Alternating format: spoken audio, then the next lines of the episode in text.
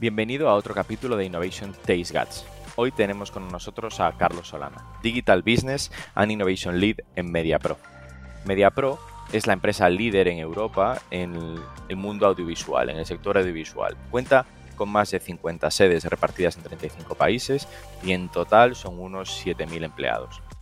Carlos nos contará la importancia del rol de innovación dentro de esta compañía, qué no puede faltar dentro de un equipo tan grande eh, de innovación cómo ve él también el futuro de la innovación aplicada a los contenidos audiovisuales. También nos hablará de metaversos y de NFTs y de cómo consumiremos estos contenidos en los, en los próximos años. Si quieres saber cómo será la evolución de este sector en los próximos años, quédate y escucha a Carlos contarnos su experiencia.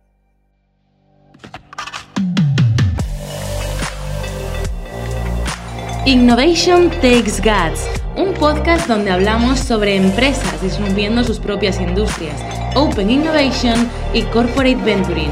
Porque innovar no es para suicidas, no hacerlo sí. Con Bryce Comesaña, Head of New Ventures en Corporate Lab.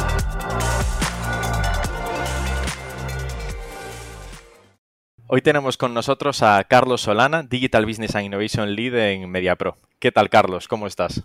Hola, Bryce, súper bien y nada, encantado de estar con vosotros. Gracias por la invitación y nada, muy contento. Genial. No, oye, gracias a ti por, venir y dedicarnos este, este, tiempo a contarnos tu experiencia. Para poner un poco en situación, eh, ¿quién es Carlos? ¿Cómo es tu background? ¿Cuál es tu rol? Cuéntanos un poco. Pues os cuento, mira, yo trabajo ahora en MediaPro en, en innovación eh, y esto lo vengo haciendo hace tres años y medio, para cuatro ya. Eh, anteriormente estuve, emprendí, ¿vale? Eh, y emprendí además, fijaos que ahora sector media, contenidos, previamente emprendí en el sector de la moda, nada que ver. Previamente trabajé en el Grupo Planeta en temas de educación, mm, todo lo que es publishing. Bueno, el Grupo Planeta hace un montón de cosas. Y antes que eso trabajé en, eh, en, Procter Gamble, el gran consumo, ¿no? Con lo cual, si, si ves, bueno, siempre ligado al tema temas digitales, yo siempre digo, ¿no? Que cuando empecé a trabajar en digital no existía algo que, una función de innovación muy consolidada. La, función de innovación se ha venido consolidando con los años, pero yo creo que ya estaba, ¿no? En, esa búsqueda de eficiencias, de nuevos negocios, de nuevas oportunidades. Y os diría que eso es lo que he estado haciendo siempre, ¿no? Con distintos enfoques y en distintos sectores, pero al final es un poco la, historia de mi vida profesional, ¿no? la búsqueda de, de, cómo aplicar la innovación a modelos de negocio y a, eficiencia de negocios ya, existentes. O sea, innovabas, ¿no? O sea, o llevabas esa innovación un poco innata sin saber que estabas innovando, ¿no? Porque era lo que tenía que pasar, en cierto modo. Bueno, sí, porque en cada, yo diría, por ejemplo, la función de marketing originalmente fue de las primeras que yo empecé trabajando en marketing, ¿no? Y enseguida de marketing pasé a lo lo llamábamos, lo llamamos de muchas maneras en Procter Gamble, al final nos quedamos como los de digital y los de digital hacíamos un poco de todo, toda esa exploración, ¿no? porque al final éramos los que de algún modo estábamos muy en contacto con la tecnología que llevaba al replanteamiento de modelos de negocio, eficiencia. Siempre recuerdo, por ejemplo, el paso del mailing físico al email, ¿no? que hoy en día parece una cosa como muy natural, pero en aquel momento cuando tenías procesos muy, muy, muy, muy afinados ya de cómo mandar igual a bases de datos de un millón, dos millones de personas mails físicos, el cambio al email no fue en absoluto mm, fácil ni directo, os lo aseguro, ¿no? Entonces, e, ese, ese trabajo, ¿no? En ir cuestionándote por qué haces las cosas como las haces y si las puedes hacer mejor, em, e, eso es la innovación, ¿no? La innovación es cuestionarte el por qué y el cómo de las cosas para ver si se puede mejorar y pueden surgir nuevas oportunidades. Pues sí, era innovación. O sea, haber, haber pasado de, la carta al, email, o sea, sí que fue un, gran salto, ¿no? O sea, se, hizo, muy escalable. Parece muy viejuno, pero sí, sí, eso, eso hubo que hacerlo, sí, sí, lo hicimos Y no es tanto, ¿no? O sea, es bastante reciente igualmente. No hace tanto, Quiero decir que lo tenemos asumido como algo muy obvio, pero no, no hace tanto. Claro. Y dentro de, eh, de, de, Media Pro, o sea, ¿cómo es... Eh, eh, ¿Cuál es el negocio de MediaPro? Contextualízanos un poco eh, eh, la, compañía. Bueno, MediaPro eh, es un, es un grupo de empresas, no, me lo sé exactamente, pero debe haber más de 100 empresas dentro del, dentro del grupo y además con un alcance global. O sea, el grupo MediaPro está presente en todo el mundo y operamos, podríamos decir, en cuatro grandes bloques, ¿no? El, primer bloque es el de derechos, la gestión de derechos deportivos y posiblemente es por lo que más nos suelen conocer, ¿no? El fútbol y todos estos temas. Después está toda la parte de producción audiovisual. La producción audiovisual ya no solo de los eventos deportivos, como pueden ser los partidos de fútbol o diferentes deportes, sino la producción audiovisual, pues por ejemplo, de un programa de televisión o cubrir una determinada, o las elecciones españolas o las estadounidenses o las que sea o, bueno, en definitiva, ser capaces de proveer de servicios audiovisuales a o bien los negocios del grupo o incluso a terceras empresas. Eh, en tercer lugar está todo lo que es eh, MediaPro Studio, que es un conglomerado, podríamos decir, de estudios, de, estudios dedicados a, cine, a, películas, vamos, a, producción de series, eh, y tenemos ahí clientes o sea, producimos para terceros eh, producciones eh, propias, pero también para terceros, pues, pues tenemos a Netflix, a, Amazon, a Movistar, a HBO, los grandes de la industria, los tenemos también como clientes. Eh, y en cuarto lugar está el, cuarto grupo de negocios, que es donde yo estoy englobado, que, que es Next, podemos decir la división de innovación, donde está incluido Next, y en el que se engloban todo lo que son estos nuevos negocios que en definitiva, se dirigen a nuevas audiencias, ¿no? Son nuevos, eh, tienen un elemento muy sinérgico con todos los demás, al final estamos en el mundo del media y del entretenimiento, pero es cómo abordamos pues esas nuevas audiencias pues en el ámbito de los eSports, en el ámbito de la creación de OTTs, es decir, Netflix, por ejemplo, es una OTT, para que nos entendamos, ¿no? Eh, las OTTs están, están explotando y, y, es un fenómeno que va increciendo, pues hay una unidad dedicada a la creación de OTTs y, por ejemplo, eh, recientemente pues, ha, desarrollado la OTT para el, para el Liceu, el Liceu eh, con todas las obras de ópera que representan.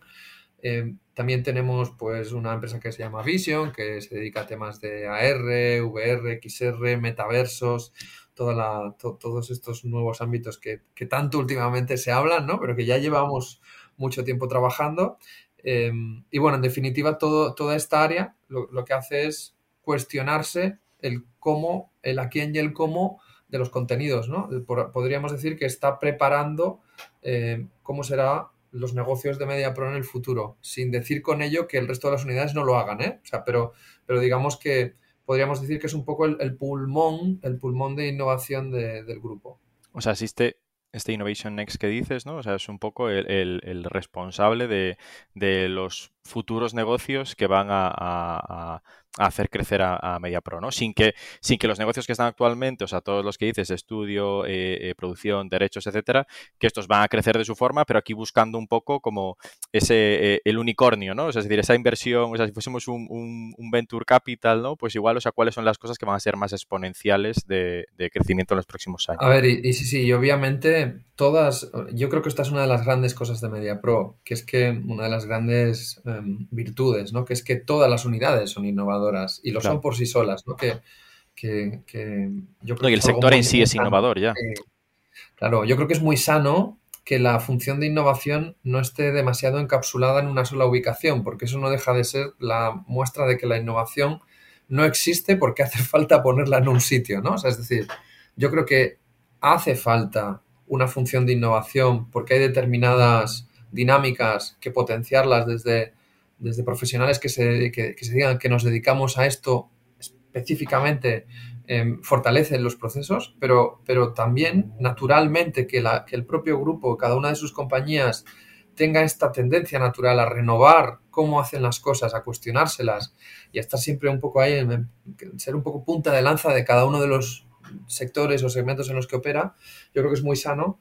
Y entonces al final lo que acaba pasando es que, como dices, hay negocios que van a surgir desde esta área de Next em, de una manera, digamos, más orgánica. Mm, los crearemos desde dentro. Habrá otros que los identificaremos fuera y igual los adquiriremos. Y habrá otros que surjan como consecuencia de la colaboración que ya se da de manera permanente con estas unidades de negocio que a día de hoy ya están explotando sus diferentes negocios. Entonces yo creo que em, esto te da como unas dinámicas muy variadas que pueden conducir todas ellas, cuando las aplicas conjuntamente, a que el portafolio de innovación del grupo sea muy variado y, acabe conduciendo pues, a un, a, grupo sostenible, que a medio y largo plazo, cuando echemos la vista atrás, digamos, ostras, ¿te has dado cuenta que hace cinco años hacíamos estas cosas y hemos cambiado el portafolio igual al 50% y hacemos todas estas nuevas y esto lo hemos hecho en los últimos cinco años? Pues, pues es eso, ¿no? El generar dinámicas que conducen a la renovación de,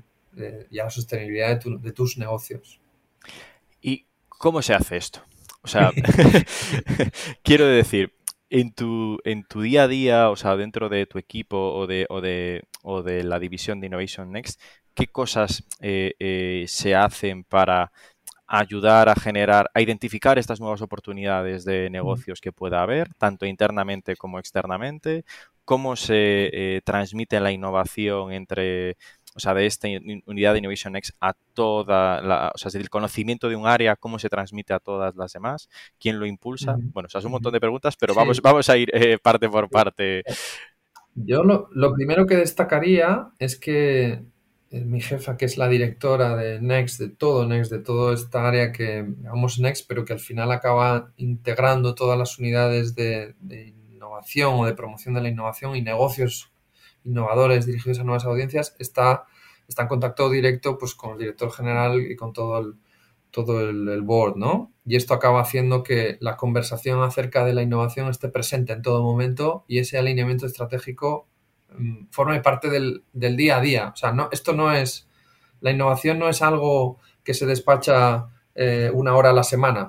Eh, por así decirlo, surgen conversaciones permanentes y surgen unas conversaciones permanentes que se tienen al más alto nivel, digamos, de management dentro de la compañía, pero después en cada una de, pues no sé, el director general de una determinada compañía eh, acaba hablando pues con la pues con unidades de Next o con el área, el corazón, digamos, de innovación, el área propia de innovación dentro de Next, que también hay una, que es donde estoy yo, y hablamos de, pues, por ejemplo, que ha surgido una determinada tecnología que valoramos porque conocemos un negocio que puede tener repercusión negativa o que le plantea una oportunidad que merece la pena explotar. Entonces, a partir de ahí surgen dinámicas en las que esto se trabaja, se, eleva y después se acaba aprobando, ¿no? O sea, al final no todo lo que se identifica tiene sentido tirarlo adelante, obviamente.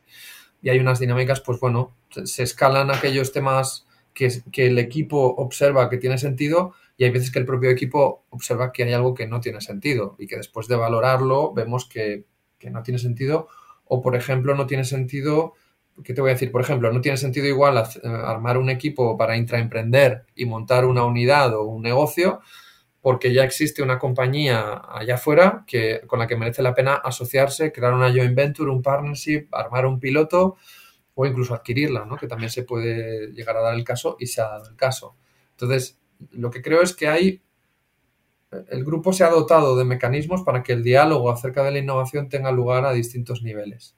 Y, claro, a mí me preguntas desde innovación, claro, me gustaría muchas más horas y mucho más tiempo y mucho más diálogo sobre eso, pero, pero al final es un equilibrio. Es un equilibrio en el que em, Xavi Farrell ¿no? es el que dice esto, ¿no? La explotación y la exploración tienen que estar ahí permanentemente porque la innovación no es lo que da de comer a día de hoy a la compañía, lo que da de comer a día de hoy a la compañía y al grupo es los negocios que, han, que se han escalado, que han encontrado un fit de mercado y que están generando los recursos para que el grupo siga adelante, ¿no? Pero esos negocios tienen que ser sostenibles y para eso la exploración constante eh, tiene que tener lugar, ¿no? Entonces hay un equilibrio eh, entre, entre, ambos, entre ambos polos, ¿no? Exploración, explotación, exploración, explotación.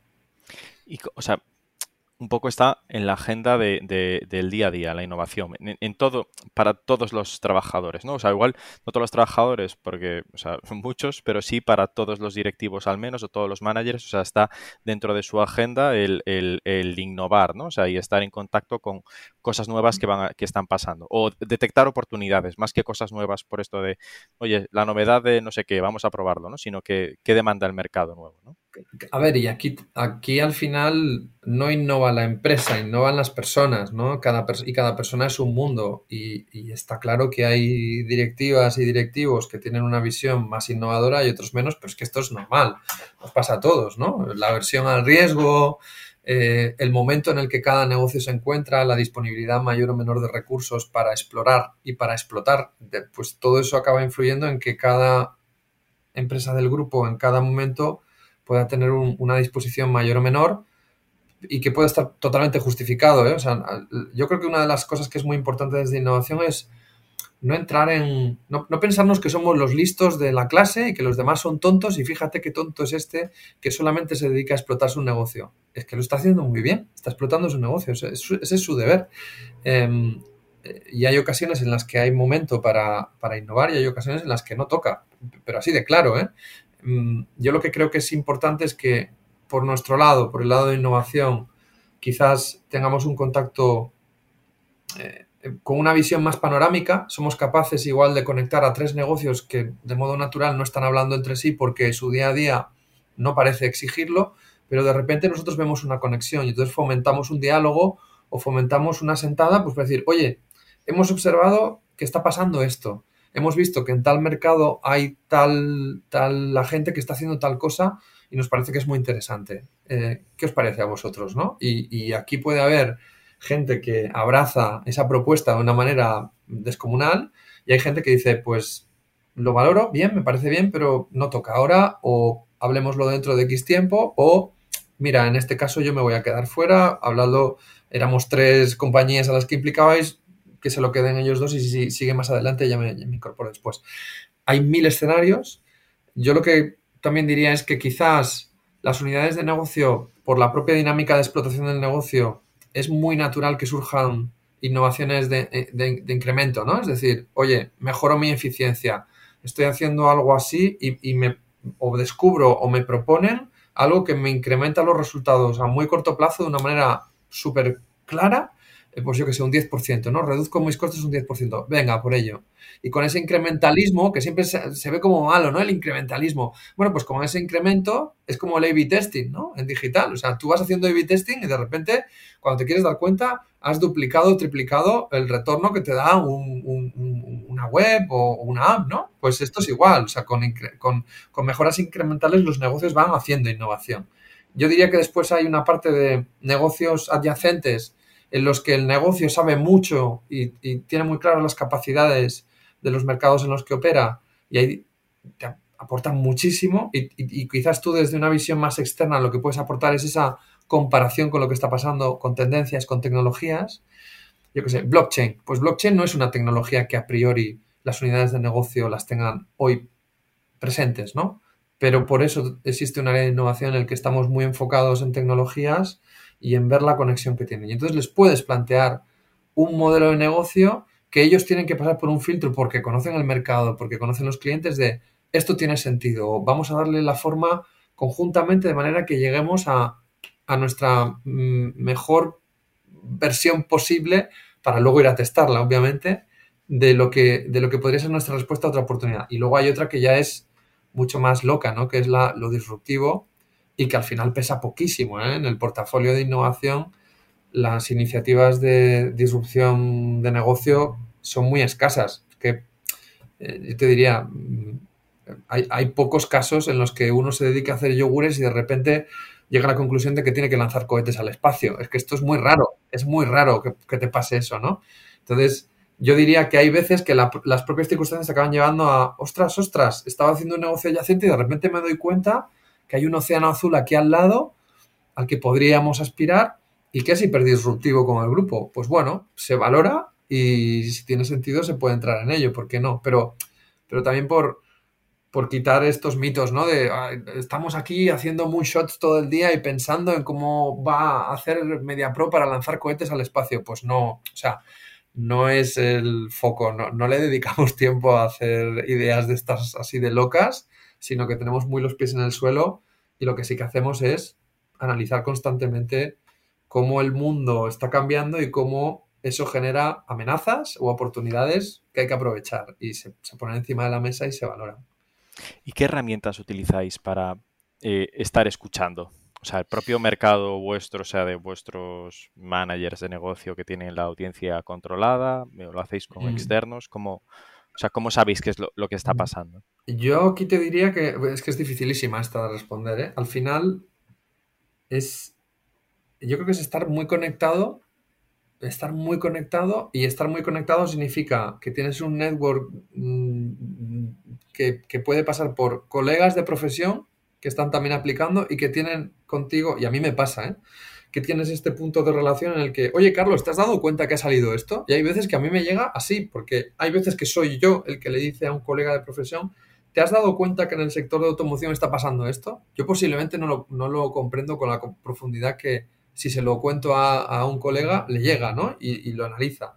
Pero primero, un networking potente de profesionales del mundo de la innovación. Yo creo que hay, em, esto es clave eh, diría también que luego hay un punto también de relación pues, con, instituciones, con centros de desarrollo tecnológico, pues no sé, en el caso nuestro, pues estamos en 2 cad estamos muy conectados también con, pues, con universidades, con, pues hoy estábamos hablando ¿no? del, del Spain Audiovisual Hub, de una serie de iniciativas europeas en las que también estamos englobados, acudimos a consorcios europeos a hacer con otras compañías que, igual son del mundo del videojuego o son del mundo de la publicación editorial, pero al final ese networking acaba funcionando para todos y nos acaba enriqueciendo mutuamente porque siempre se habla ¿no? de, los silos del mundo del contenido, ¿no? que estamos como aislados en cada... Y yo creo que romper esos silos es súper enriquecedor y nos inspira muchísimo a todos. Entonces,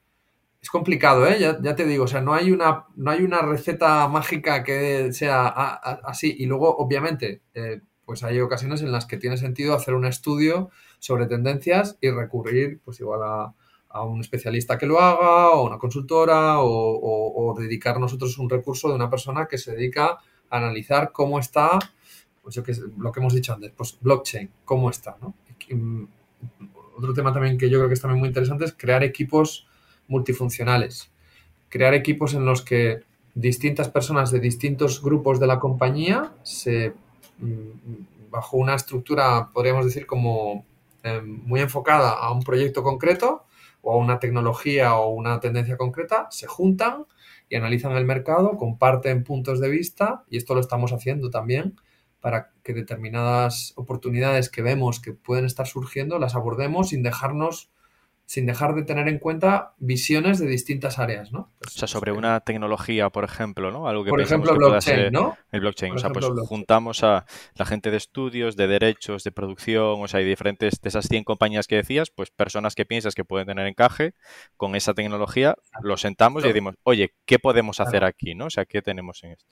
Esto, esto es más viejo que la tos, ¿eh? O sea, esto lo, yo en Procter Gamble lo hacía, lo hacía en Planeta, o sea, se hace yo creo, pero para quien lo esté escuchando, ¿no? O sea, yo creo que es una de las metodologías más, más, más ricas que existen para, primero, para ilusionar a la gente. Porque cuando entras en un grupo esto, si realmente te apasiona lo que te, te apasiona y te gusta, em, a partir de ese momento ya tienes un clic activado y es lo que nos pasa. ¿Qué pasa? Pues que yo cuando leo una noticia que tiene que ver con la temática del grupo en el que estoy, lo comparto con el grupo. Y eso conduce a que una persona que no la habría accedido a ella, pues accede a ella.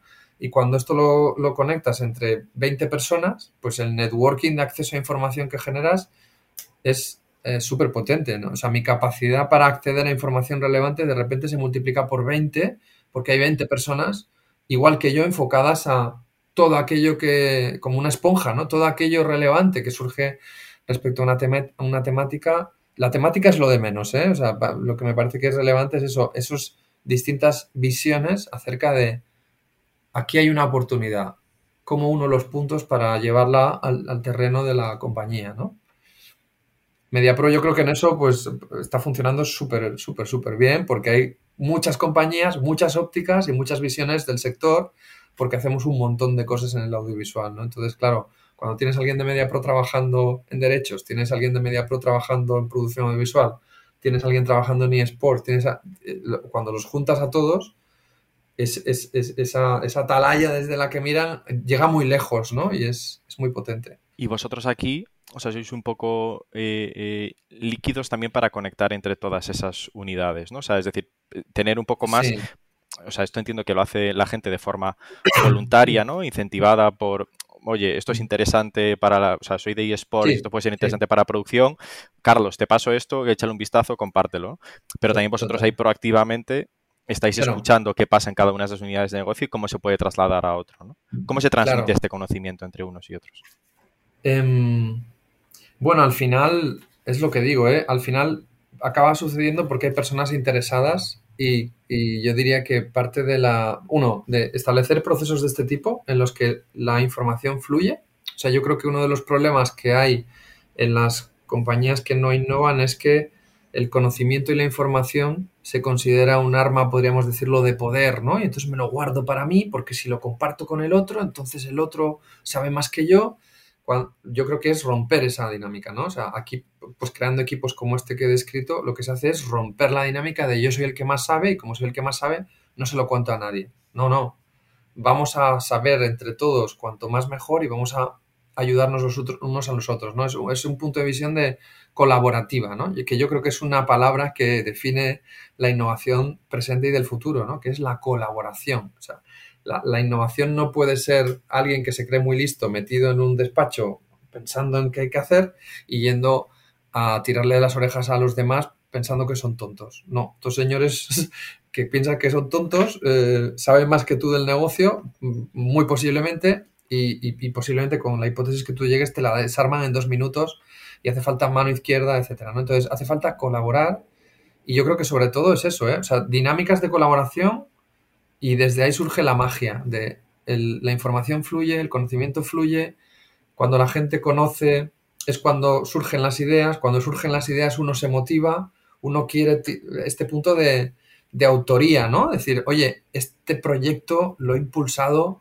yo o lo hemos impulsado nosotros, ¿no? Este, esto mueve montañas. Eh, yo creo que es la clave, ¿no? Yo, yo, lo estoy disfrutando muchísimo también por eso, ¿no? Porque está viendo, ojo, ¿eh? Hay momentos en los que esto no pasa. Claro, o sea, tampoco es que sea la, casa de la pradera esto, ¿eh? No, no, no es eso. Y todo no sale bien siempre, y ¿no? Y no todo sale bien, pero, pero lo que sí que está muy bien es este punto de actitud, ¿no? La actitud de, y es lo que, lo que digo, o sea, está muy bien que MediaPro tiene una tendencia natural a innovar. Entonces, cuando hay una tendencia natural a innovar, eh, las cosas fluyen. Y hay veces que no, hay veces que no, pero, pero, pero por lo menos el proceso de cuestionarse no siempre tiene que acabar en un, en un producto que factura mil millones. No, o sea, la cuestión es el proceso por el que te cuestionas de manera continua lo que haces y tienes esta voluntad de, de estar en una especie de beta constante, ¿no? O sea, sí, está en producción, pero lo voy a seguir cuestionando y lo voy a seguir mejorando. Esto, esto yo creo que viene de ahí, ¿no? Y en relación a, antes comentabas, o sea, estos equipos eh, multifuncionales, ¿cómo es o, cómo has ido configurando el equipo que trabaja contigo eh, durante estos años y cuáles crees que son los, los más que debe tener en este equipo? O sea, ¿cómo, se debe, cómo debe ser un equipo de, innovación? Es un temazo también, porque claro, las personas de innovación em, yo creo que tienen, o sea, yo diría que una, dos características o tres características importantes. Uno, resiliencia, porque eh, yo siempre pongo el ejemplo de, eres como un vendedor que sale a vender y de cada 100 puertas a las que toca, solamente te abren dos y de esas dos media acabas vendiendo, vendiendo, entiéndeme. ¿eh? O sea, es muy complicado que los proyectos de innovación lleguen a mercado y además sean un éxito como las pelis, ¿no? O sea, esto cuesta muchísimo. O sea, el funnel, el embudo de, de desarrollo desde que tienes una idea o compartes con alguien un determinado contenido, información, hasta que empiezan unas conversaciones y eso acaba llegando a mercado, pues es, descomunal. O sea, eso, claro, tienes que tener, no sé cómo decirte, una seguridad y, una, y, un, ánimo interno, ¿no? Para seguir ilusionado y proponiendo después, me han tumbado 98, no pasa nada, vamos a por la 99. Ese punto de energía y de pasión por lo que haces yo creo que es clave, ¿no? Yo diría después también que hace falta también la curiosidad, ¿no? O sea, es decir, la curiosidad y el, gusto por el cambio. Es decir, esto de, esto siempre se ha hecho así, ¿por qué lo vamos a cambiar? todo lo que funciona bien no lo toques. O sea, este tipo de, está súper extendido, ¿eh? o sea, es una frase hecha, pero que es que mucha gente piensa así, no, funciona bien, no lo toques, no lo toques. Eh, bueno, eh, pero al menos cuestionatelo, ¿no? O sea, al menos, al menos crea una especie de laboratorio en el que experimentes qué pasaría si Eh, este, este qué pasaría si, yo creo que es fundamental y que te guste, o sea, que, que, esto también te apasione y que lo hagas con naturalidad, porque en general es verdad, la mayoría de las personas somos más bien resistentes al cambio que a favor del cambio, ¿no? Yo, yo diría que los de innovación tenemos una tendencia natural a que nos guste el cambio. A mí me gusta el cambio, me gusta el cambio. Pero esto no es lo normal. Entonces no es ni mejor ni peor, ¿eh? Es que si trabajas en innovación, creo que esto tiene que ser natural en ti. Y después diría que aunque la innovación no es la aplicación de tecnologías porque sí, nosotros no decimos, voy a hacer un proyecto con inteligencia artificial. ¿Para qué? No, no lo sé, pero que sea de inteligencia. Esto no lo hacemos nunca. Lo que pasa es que lo que sí que hacemos es analizar y entender constantemente qué está pasando en cada una de las tecnologías, porque después de comprender esa tecnología es cuando puedes asociarlo a los negocios que también tienes que comprender, ¿no? Entonces, si comprendes cómo funcionan las tripas de cada uno de los negocios con los que interactúas y conoces bien las tecnologías, puedes llegar a planteamientos que no conociendo unos o no conociendo otros no vas a llegar. Entonces, hace falta las dos cosas, pero este punto tequi, este punto de Oye, o sea, yo, por ejemplo, no soy programador y sin embargo me encanta la inteligencia artificial, me encanta la computación cuántica, me encanta la física, me encanta, me encanta. O sea, soy naturalmente inquieto eh, por todo lo que tiene que ver con tecnología, ciencia, etcétera. Hace falta también porque es una herramienta de trabajo fundamental para poder poner sobre la mesa planteamientos realmente innovadores. Entonces, ya digo, ¿eh? no, no no emborracharse de tecnología, la tecnología tiene que ser para algo, tiene que tener esa mala leche de pensando en el modelo de negocio, pensando en la eficiencia que vas a lograr con ella, pero creo que esos, esos factores son súper clave. Y respecto a las personas, pues, las, pues, lo bonito también aquí es que eh, cada persona que está o ha estado en innovación tiene una historia distinta, ¿no? Hay personas que vienen de, una, de un pasado financiero, hay personas que vienen de un pasado de desarrollador mm, de código, hay personas que vienen del mundo de las agencias de publicidad. Eh, yo ya he contado de dónde vengo. Eh, hay, y yo diría que al final no acaba siendo, no, no, hay un patrón. Y yo, es un poco como, por ejemplo, Estados Unidos, porque yo creo que es una, un, país que, que, se recupera también de los problemas y, y, aprovecha también las oportunidades, porque es muy diverso, ¿no? O sea, yo creo que hay gente de todo el mundo que han llegado allí y se han establecido y bueno, pues, pues, pues esa diversidad que funciona también a nivel de un país como es Estados Unidos y económicamente funciona también, yo creo que aplicada la misma mentalidad a un área de innovación también funciona. Y a una compañía en realidad. ¿eh? Yo creo que la diversidad es súper positiva porque te permite, cuando tienes estas conversaciones de las que hablamos, te permite tener muy diferentes puntos de vista. Em, y este punto también un poco plano, ¿no? De decir, poca jerarquía, poca... Yo siempre digo, ¿no? Que si tú llegas a una reunión y de esa reunión sales con una idea que ya llevabas, no has aprendido nada y no merece la pena. O sea, eres el que te impones tu opinión, vale, muy bien, pero después sales y no has aprendido nada. Han aprendido en todo caso, igual nada, ¿eh? tampoco, ¿eh? pero en todo caso los demás, pero tú no has aprendido nada. Entonces yo creo que merece la pena que todas las reuniones a las que acudas y de todos los diálogos en los que participes aprendas algo, tengas las orejas muy abiertas y construyas sobre lo de los demás. ¿no? Yo creo que esa actitud también de escuchar, de humildad, de, ver qué saben los demás y tú no sabes para construir juntos algo, yo creo que es la es clave. Y en, relación a si deben venir, o sea, de, de en este caso, ¿no? En concreto, o sea, de alguna de las unidades de negocio de MediaPro o de fuera, o sea, ¿esto cómo lo, lo, habéis Sí, mira, ha habido de todo. Eh, ha habido, yo por ejemplo vine de, vine de fuera. Eh, yo venía de fuera, em, pero había personas dentro del equipo que venían de dentro. De hecho, dos personas llegamos de fuera y había ya gente de, que venía con una trayectoria y una historia larga de estar dentro del grupo. Y ya digo, ¿eh? en todo caso es muy líquido. O sea, mm, claro. y una persona. La foto de hoy, ¿no? No tiene por qué ser la foto de hace seis meses o, la que será dentro de otros seis. O, por ejemplo, como en MediaPro hemos enfocado en el área de innovación todo el tema de la pandemia. Pues hemos pasado un esquema de trabajo en remoto y, yo te diría que nunca hemos sido tan productivos como ahora. Eh, quizás, claro, esto no es aplicable posiblemente ni a todos los sectores, ni a todas las compañías, ni a todos los departamentos pero en el caso de innovación nos ha servido muy bien pues para poder conectar con un montón de gente, acceder a, proveedores o partners o startups de todo el mundo de una manera hiperdirecta. Y mira, hemos estado trabajando desde casa, yo no sé, en los últimos, el último, desde, me acuerdo del 12 de marzo de 2020, ¿no? Que fue aquella fecha en la que todo el equipo de innovación, me acuerdo, cogimos un book y metimos dentro los teclados inalámbricos y dijimos, bueno, a ver cuándo nos volvemos a ver pues no hemos vuelto todos, todos al tiempo a la oficina. O sea, hemos, tenido momentos puntuales en los que acudir, pero, pero estamos trabajando en remoto y estamos trabajando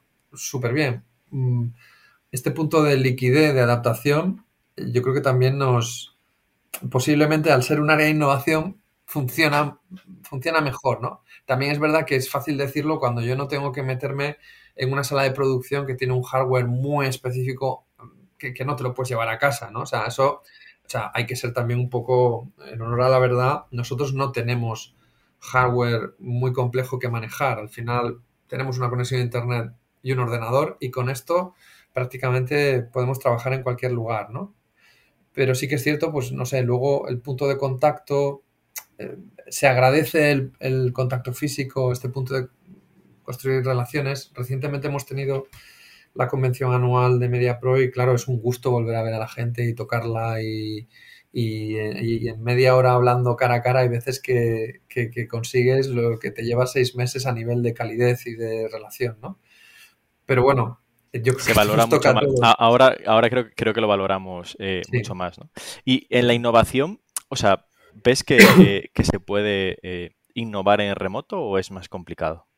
Pues yo te diría que depende para qué. Em, porque, em, o sea, yo creo que la innovación tiene, como resumiendo mucho, diría que hay dos partes, ¿no? O sea, está la parte de eh, técnica pura, es decir, este proyecto tiene sentido, está bien planteado, hay un análisis por detrás correcto, descubre correctamente la oportunidad que existe, la analiza y la presenta, ¿no? Y después hay, y eso es puramente racional. Y luego hay otra parte que es, esto lo tienen que hacer personas y tiene una parte, y además personas que viven dentro de una cultura organizativa total. Entonces, MediaPro tiene su cultura, como todas las compañías, y lo que MediaPro, con un planteamiento técnico impecable, puede funcionar, puede que en otra no funcione, pero no por un tema técnico, por un tema cultural, ¿no? Entonces, yo creo que remotamente lo técnico se trabaja igual, o sea, yo no le veo mayor problema, o sea, pues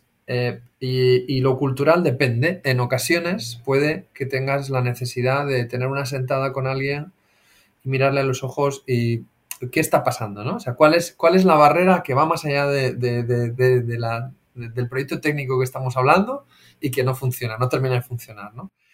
Ojo, también se puede hacer en remoto, ¿eh? Pero creo que hay veces que es lo que digo, o sea, una conversación cara a cara hay veces que no sabes muy bien por qué, pero deshace un bloqueo y, otras veces pues la prisa, que tienes todas las reuniones seguidas, ¿no? Que esto también yo creo que ha sido algo que, sí que es un cierto problema. Yo ahora me miro la agenda y es que tengo, tengo reuniones, termino una y al siguiente ya, o sea, y luego siempre digo, ¿no? Llego a las seis de la tarde, seis y pico, y es cuando empiezo a, trabajar, ¿no? a trabajar, a, trabajar y a, sacar temas a ver, lo otro también es trabajar, pero, pero es una parte más de relación, de, alineamiento, etcétera.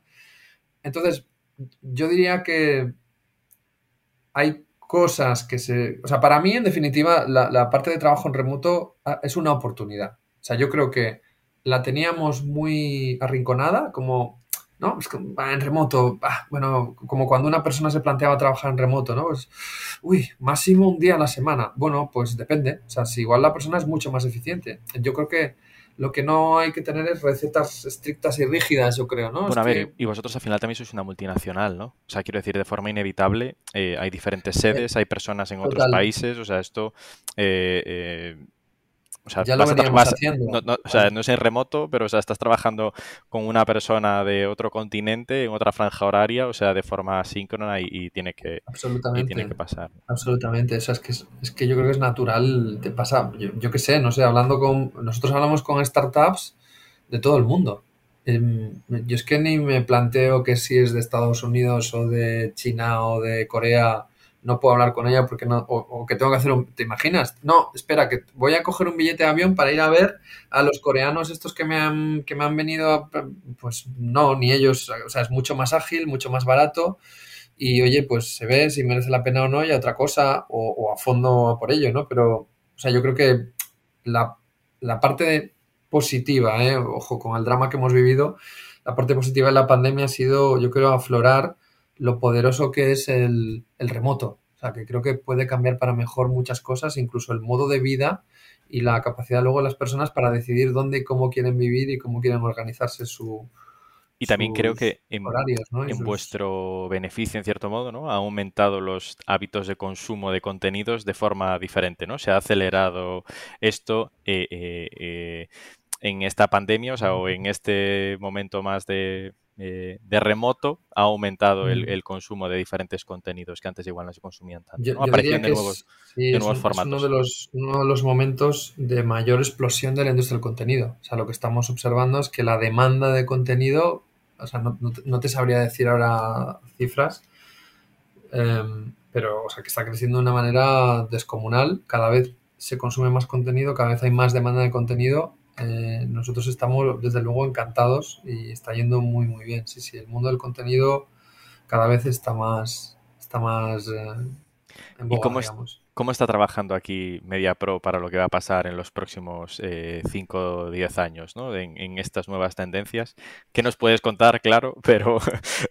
sí, a ver, yo lo primero que diría es que a nivel a nivel estructural, ¿no? O sea, ya se puede ver un poquito, antes hablábamos de estas cuatro divisiones, podríamos decir, que es simplificar mucho la compañía, ¿eh? La compañía es mucho más rico que cuatro divisiones, pero, pero puedes, puedes decir que el grupo está poniendo un foco muy importante en, primero, en que cada una de las cuatro divisiones tenga su, su, su propio proceso de renovación y de sostenibilidad y, y de cuestionamiento constante de qué es lo que hace cómo lo hace y cómo puede seguir ahí en la posición que tiene actualmente o incluso mejor.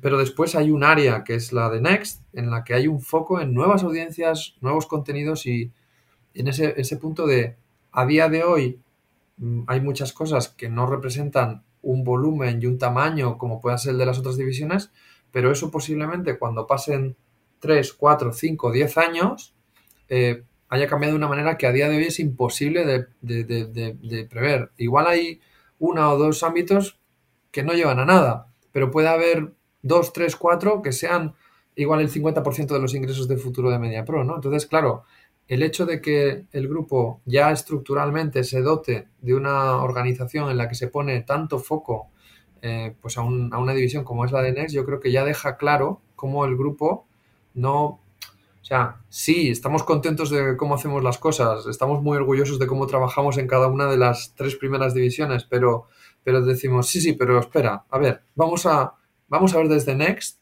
cómo seguimos también cuestionándonos eh, qué oportunidades futuras existen y cómo además podemos colaborar y trabajar juntamente a las otras tres divisiones pues para enriquecernos mutuamente y abordar nuevos modelos de negocio o nuevos modos de lograr eficiencia, porque, porque, porque nos dedicamos también a observar mucho, mucho el entorno, la tecnología, etcétera, ¿no? O sea, yo diría que eso está un poco en la esencia, ¿no?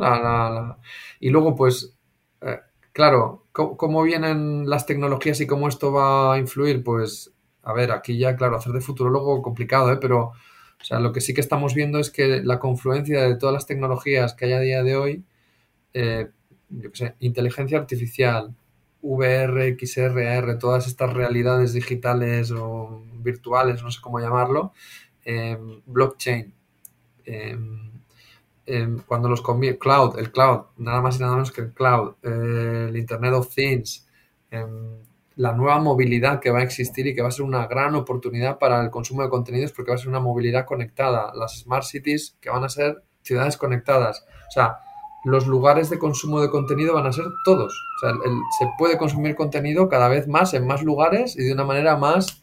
me pillas en el autobús, ahí puedo estar consumiendo contenido, ¿no? Antes esto no era así. Antes era, me pongo delante de la tele y consumo contenido. Ahora no, ahora puede ser en cualquier lado. y eh, también cualquiera puede estar creando contenido, puede ir en el autobús creando contenido para esta gente. ¿no? Exacto. O sea, la, estamos también observando cómo de una tendencia centralizada de la generación del contenido se está evolucionando hacia la, la colaboración también en la generación del contenido y el contenido cada vez es más líquido, ¿no? O sea, tú creas un contenido, lo pones a disposición de quien lo consume y quien lo consume lo enriquece. Es como que el contenido nunca está cerrado, ¿no? O sea, yo creo que la tendencia del futuro es que el contenido sea una obra colaborativa en las que en la que los productores tradicionales de contenido ponen en marcha ese mecanismo con la ayuda también de los nuevos creadores que lo hacen desde una óptica más independiente, pues no sé, influencers, eh, streamers, etcétera, pero cada vez va a haber más un, ecosistema de contenidos, ¿no? Va a haber lugares en los que pasan cosas y va a haber lugares en los que el contenido es una conversación que sucede entre creadores de contenido, ¿no? Y entonces se ponen de acuerdo y hacen una especie de, no sé cómo llamarlo, es casi un debate contenido, ¿no? Em, y yo ahí, yo, yo soy muy fan de Club Train, el manifiesto Club Train, ¿no? Que decía, los mercados son conversaciones. Yo creo que para mí la, la, la re, eh, ¿cómo decir? la, revisión la, revisión y la reedición del manifiesto, yo la haría diciendo los contenidos son conversaciones y los contenidos serán conversaciones. Creo que cada vez más los contenidos eh, son fruto de la colaboración y obviamente cuando tú tienes un equipo magnífico creándolos, pues tienes un producto inicial fantástico, pero luego creo que cada vez es más importante contar con cómo la comunidad que lo recibe lo enriquece. Yo creo que esto eh, creo que es lo que va a marcar la diferencia entre los mejores, los mejores, los, los, más brillantes productores de contenido en el futuro. O sea, los más brillantes creo que al, margen de una historia, un relato y un contenido brillante, van a ser capaces de atraer y agregar a ese contenido una comunidad eh, de co-creadores que son, como decía, ¿no? los, los prosumidores. Van a ser consumidores que van a enriquecer el contenido de una manera totalmente impredecible, ¿no? O sea, tú creas algo y, bueno, eh, a ver qué pasa. Pero yo, lo veo un poco por ahí. Y todo esto, claro, con tecnología, ¿no? O sea, ya hay veces que incluso tú podrás, podrás potenciarlo con inteligencia artificial o con un marco basado en blockchain que lo fomente o, con, o haciendo que el discurso, por ejemplo, si lo integras bajo tecnologías inmersivas, pues fíjate qué distinto, yo suelo poner siempre este ejemplo, ¿no? O sea, qué distinto es ver en una pantalla una persecución de James Bond a sentarte de copiloto de James Bond y, estar tú en la persecución, ¿no? Eh, eh, pero claro, no solo es la experiencia del usuario, es que la experiencia de la producción, del, guion que hay detrás de eso, de la producción audiovisual que hay detrás de eso y de la distribución posterior que hay de ese contenido cambia totalmente. O sea, no solo es que, bueno, ahora lo hago inmersivo. Ya bueno, pero para hacerlo inmersivo tiene que pasar un montón de cosas. Em, y ya digo, ¿eh? desde algo tan sencillo, tan sencillo, tan sencillo y tan complejo como es crear un guion brillante, ¿no? O sea, crear un guion, un guion brillante integrando al usuario, al consumidor, al espectador en el centro de la historia porque lo va a estar viendo desde dentro, ¿no? Fíjate qué distinto es, ¿no? O sea, yo creo que nos va a cambiar muchísimo eh, la percepción de cómo es el contenido. Y no lo sé, no sé cómo lo ves tú, ¿eh? pero yo tengo la sensación de que esto va a pasar mucho más rápido de lo que, de lo que creemos, ¿no? O sea, que no es algo que eh, sea, ah, mm. no, nuestros hijos verán esto, ¿no? O sea, que no, o nuestros nietos lo vivirán, sino que nosotros lo vamos a, vivir y, tengo la sensación de que pronto, ¿no? De que estos cambios cada vez eh, estarán más, Absolutamente. Yo estoy totalmente de acuerdo porque, claro, la, la velocidad, em, la velocidad de desarrollo de todos los cambios es cada vez es mayor y además, lo que hablábamos antes, ¿no? Antes tenías una tecnología que irrumpía, por ejemplo, Internet, ¿no? Pues llegó Internet y lo cambió todo, pero, pero, pero simplifico mucho, ¿eh? Pero, pero era Internet. Es que ahora tienes Internet, pero al lado tú tienes inteligencia artificial, blockchain, IoT, cloud.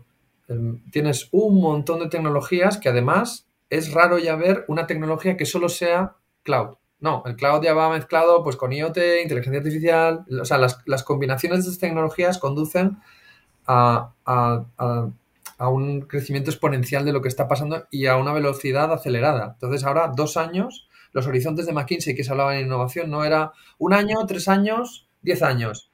Pues posiblemente ahora es seis meses.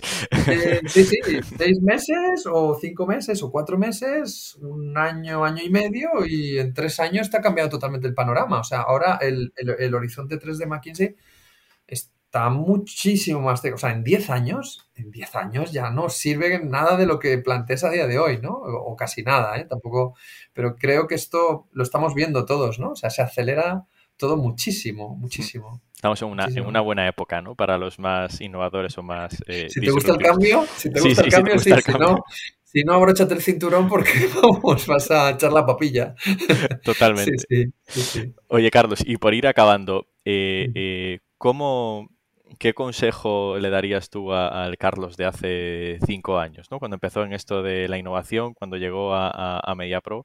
¿Cuáles son esos eh, trucos o esas cosas que dices, si hubiese hecho esto, hubiese ido más rápido, ¿no? O tendría que haberme equivocado antes mm. con esto. Yo a ver, varias cosas. Una, em, y, lo digo porque, claro, a lo largo de mi vida hay veces que lo he hecho, ¿no? O sea, pensar que, pensar que con tu análisis ya vas más allá de lo que a quien se lo vas a contar sabe, ¿no? Es decir, cuando tú tienes una idea acerca de cómo plantear un nuevo negocio, una eficiencia, etcétera, tienes que partir del hecho de que a quien se lo vas a contar sabe más que tú. Y que posiblemente te ayude a llegar a una idea más potente de la que tú tenías en principio y que la idea no es la que tú tienes, la idea es la que formarás conjuntamente con la otra persona. Eh, por tanto, poco ego y, mucha oreja, ¿no? O sea, hay que escuchar muchísimo y hay que después también construir sobre lo que escuchas, ¿eh? O sea, yo creo que colaboración, como decía antes, yo creo que la innovación es colaboración. Esto lo veo súper importante. Segundo, yo creo que es súper importante además desde una perspectiva abierta porque por muy buena que sea la compañía en la que estés, hay más talento siempre fuera, el resto del mundo, ¿no? Selección siempre, solteros casados, ¿no? Pues la selección del resto del mundo siempre gana la selección de tu compañía. Siempre te va a ganar el talento que hay fuera. Lo que pasa es que el que tienes dentro igual está más accesible, más estructurado, te lo conoces mejor, pero creo que hay que contar con el talento externo y es bueno eh, implicar a startups, implicar a otras corporaciones, implicar a colegas que tienes eh, y que te ayuden en este proceso, yo creo que, o sea, lo que hemos descubierto con Internet es que el mundo está interconectado y hay que aplicarlo a todos los ámbitos y la innovación no puede ser menos. Entonces yo creo que tienes que estar interconectado. Eh, y después, antes hablábamos ¿no? de la distinción en la innovación de lo técnico y de lo cultural o de lo personal. Yo creo que cuando te miras manuales o analizas cómo innovar, nos enfocamos mucho en lo técnico pero en la parte de relación de personas y de cómo... Mira, una cosa que, me parece que es muy, muy interesante que, en su día leía y, voy aplicando y me parece que funciona, que es que cuando tú quieres mover algo, no tienes que expresar a la otra persona a la que tratas de movilizar ese algo que tú quieres mover en tus términos. Yo quiero conseguir no sé qué. No, es decir, espera un momento. Cuando yo le cuento esto a esta persona, ¿qué es lo que puede hacer que esta persona se movilice? ¿no? Y la innovación yo creo que esto es súper importante. Tú tienes tu visión, pero cuando la estás compartiendo con alguien, una unidad de negocio, ¿qué es lo que hace que esa unidad de negocio y esa persona se mueva? Plantéalo en sus términos, porque no le importa un pepino cuáles son los tuyos, porque tiene su, tiene su día a día, tiene su, su responsabilidad y se lo tienes que expresar de una manera apetecible y realmente motivadora y eso no es lo tuyo, es lo suyo, ¿no? Entonces, claro, e, esa mano izquierda para ser capaz de, es una negociación encubierta, ¿no? De te doy esto de tal manera que también me sirve, nos sirve, y entre los dos o entre los ocho o doce o los que seamos lo acabamos llevando adelante. Yo creo que eso es, yo creo que en innovación hace falta mucho, mucha diplomacia y mucha mano izquierda, porque eso es lo que hace que al final se tumben los proyectos muchas veces. ¿eh? No, no es técnico. Puede haber proyectos magníficos metidos en un cajón porque no se han manejado con, esa mano izquierda que yo creo que es súper, súper clave. Así que sí, psicología, técnica, técnica de relación humana, ¿no? Y mucha, más que técnica de análisis. O sea, el análisis es, importante. ¿eh? Un mal proyecto siempre va a ser un mal proyecto, pero, pero bueno, un buen proyecto con mala relación, un buen proyecto con mala relación será un mal proyecto. Así que una mala iniciativa. Así que eso yo diría que es como lo más, lo más clave, ¿eh? Para mí. Tres, tres buenos puntos para, terminar la, entrevista y para la gente que nos escuche, ¿no? O sea, que, la vaya a escuchar, o sea, pues que, que abran mucho las, las orejas para, para aprender de, tus años innovando en, en MediaPro. Muchísimas gracias, Carlos, por estar aquí. Muchas gracias, pues, y encantado de estar aquí.